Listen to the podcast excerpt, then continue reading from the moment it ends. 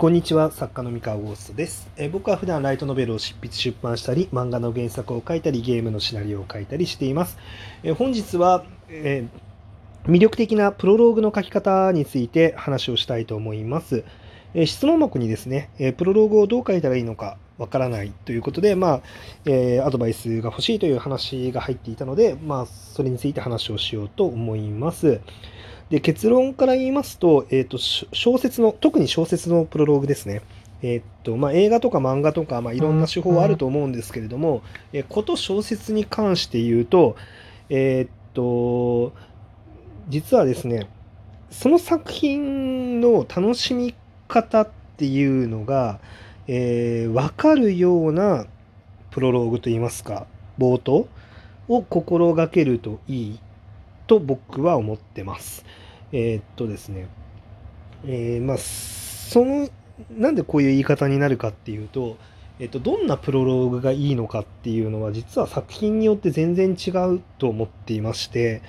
えーと、例えば、えー一人の英雄の一生を描いていく軍記物の場合、え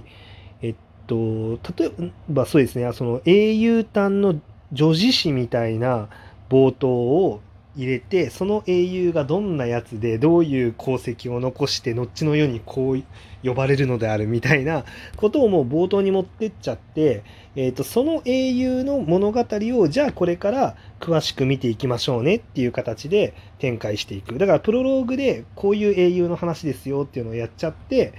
じゃあ、えー、と具体的にじゃあその英雄っていうのはどんなやつなのっていうのが一章から分かるみたいなあの構成にしたりとか、あのーもう逆にそういうやり方ですらなくなんだろうこのスルッとえっと始めてしまうっていうのも一つの手だとは思うんですけど、まあ、何にせよその作品が、えっと、どういう楽しみ方をするのかっていうのの、まあ、象徴になるあの部分だと思うんですよねプロローグって。で具体例を挙げるとその僕の場合その自称 F ランクのお兄様シリーズっていうその頭脳バトルの、えー作品があるんですけどこれの一巻のプロローグっていうのが、えーっとその主人公の西条グレンっていうさあのキャラクターが、えーっとどんな伝説を残した人間なのかっていうのをすごいあの説明しまくるんですよ。あのでそれは、えーっとしかもかっこいい言葉を単語を使ったりとか、あのまあ、すごい壮大な設定といいますか、えーその世界がどういう仕組みで動いていて、えーっとその仕組みの中で主人公はこういうやつこうこういう特別強いやつであるっていうことをものすごく説明しちゃうんですよプロローグで。でその上で一章にあの流れるようにいくんですけどえっとでそんなすごいやつが今こうしてますって言ってものすごい日常のくだらないシーンを入れるんですけど、まあ、そうすることによって、まあえっと、冒頭の世界観を説明してでその世界観の中で主人公がどんな功績を残したすごいやつであるっていうことをちゃんと説明してでそれその上でそのじゃあその主人公っていうのはどんな人間なのっていうその人間性性格が分かる、えーっとシーンっていうのを具体的に見せるっていう構造で始めてるんですね自称 F ランクって。で実はそのもう一つの僕のヒット作の、えーっと友達の妹が俺にだけうざいこの作品もあのやり方としてはほぼほぼ同じやり方なんですよ。えっとこの作品もですね冒頭でその主人公の特殊な価値観えっとまあというか主人公がどんな価値観で生きてる人間なのっていうのをあのひたすら書いていくと。うん、でそれがまあその価値観の主人公っていうのが、まあ、この作品の根幹だから、えっとそれを書いていく。でそのその主人公にとってでこの作品ってヒロインがうざい自分にうざく当たってくる子がヒロインのラブコメですっていう作品なのでじゃあそのうざく当たられることに対して主人公はどういうふうに思ってるのっていうのを冒頭でしっかり説明するんですよね。でそのためのプロローグっていうのを作ってます。でその上であの一章っていうのは流れるようにじゃあその主人公のそんな価値観を持ってる主人公でうざく当たられることに対してこういうふうに思ってる主人公がじゃあ具体的にどんなあのヒロインにあのどんなうざがらみをされてるの？っていうのが分かる一章につながっていく。っていう感じで、えっとまあ、そのプロローグとその一章、まあ、この冒頭の部分ですよね、えっと、そういう構造にすることでもう一発でその作品っていうのは、えっと、何を楽しむ作品なのかっていうのが分かるようになってるんですよ。で、えっと、まあ、結局その何でしょうねえっとプロローグとか、まあ、プロローグと一章の冒頭の部分っていうのは、えー、読者さんにとってはファーストインプレッションあの初対面なんですよ。なんで見出し並みに近いものがありますね。あのこの人ってどんな人なんだろうっていうのがわからない状態で、まあ、読むのがプロローグだったり一章の冒頭になるので、えー、この作品はこういう特徴のこうあのこういう面白さのある作品ですよこういうところを目指してますよっていうその魅力の部分ですよね。その魅力がちゃんと凝縮された、うん、場所である必要がある。っていうのがまあ僕の考え方です。プロローグに関しては。はい、で,、えー、っとで例えばそのミステリーの何でしょう。こう有名な、え、手法の中に冒頭は死体を転がせみたいな手法があるんですけど、ま、要はそのミステリーの面白さの根幹っていうのが、え、謎を解くことにあるのであのそもそもどんな謎なのっていうところ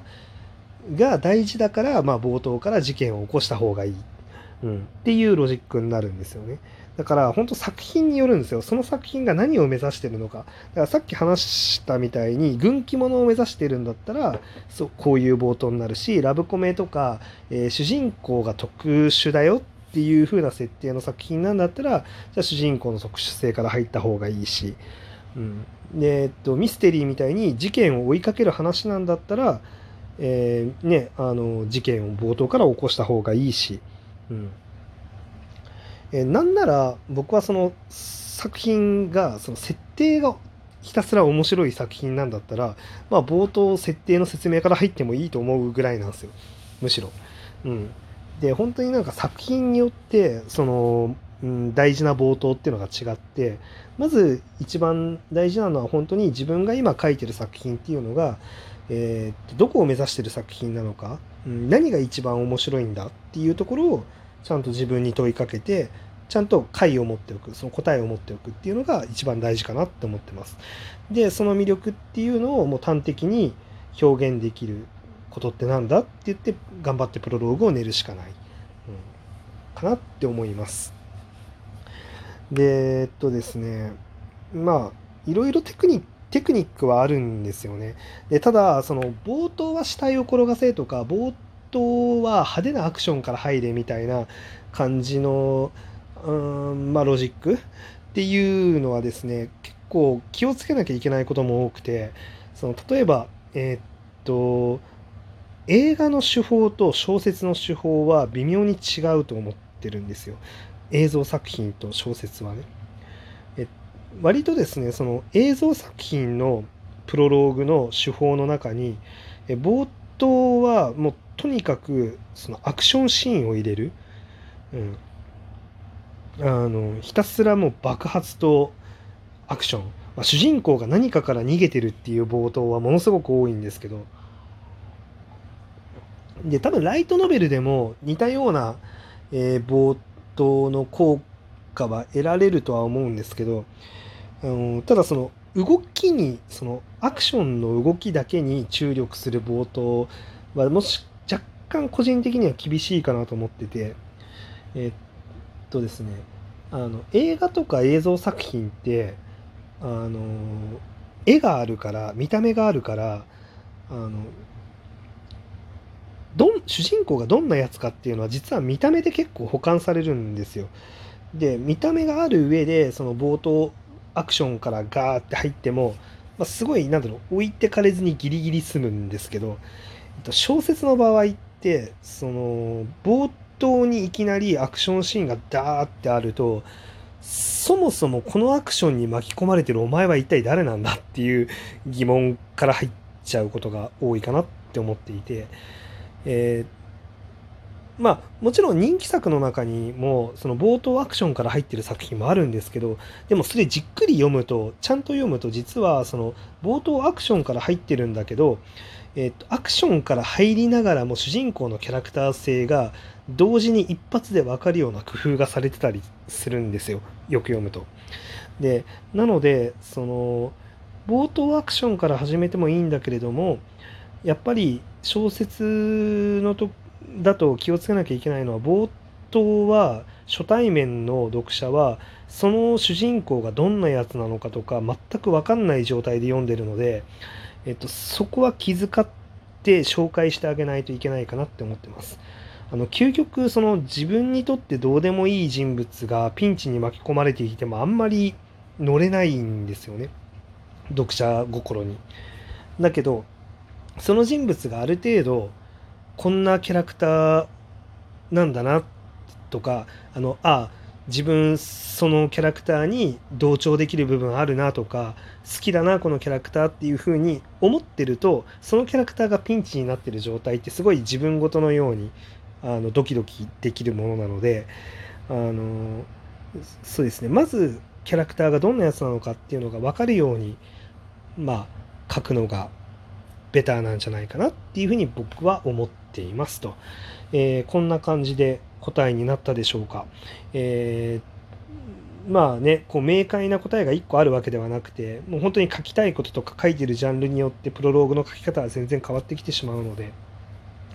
まあ、だけどやっぱり総じて言えるのは主人公の人となりっていうのがちゃんと分かるように書くのがいいんじゃないかなって思ってます。あと作品の特徴を凝縮したような冒頭にするのがいいんじゃないかなって思ってます。えー、まあ、こんな感じです。えー、じゃあ本日の話は以上になります。それでは皆さんおやすみなさい。はい、バイバイ。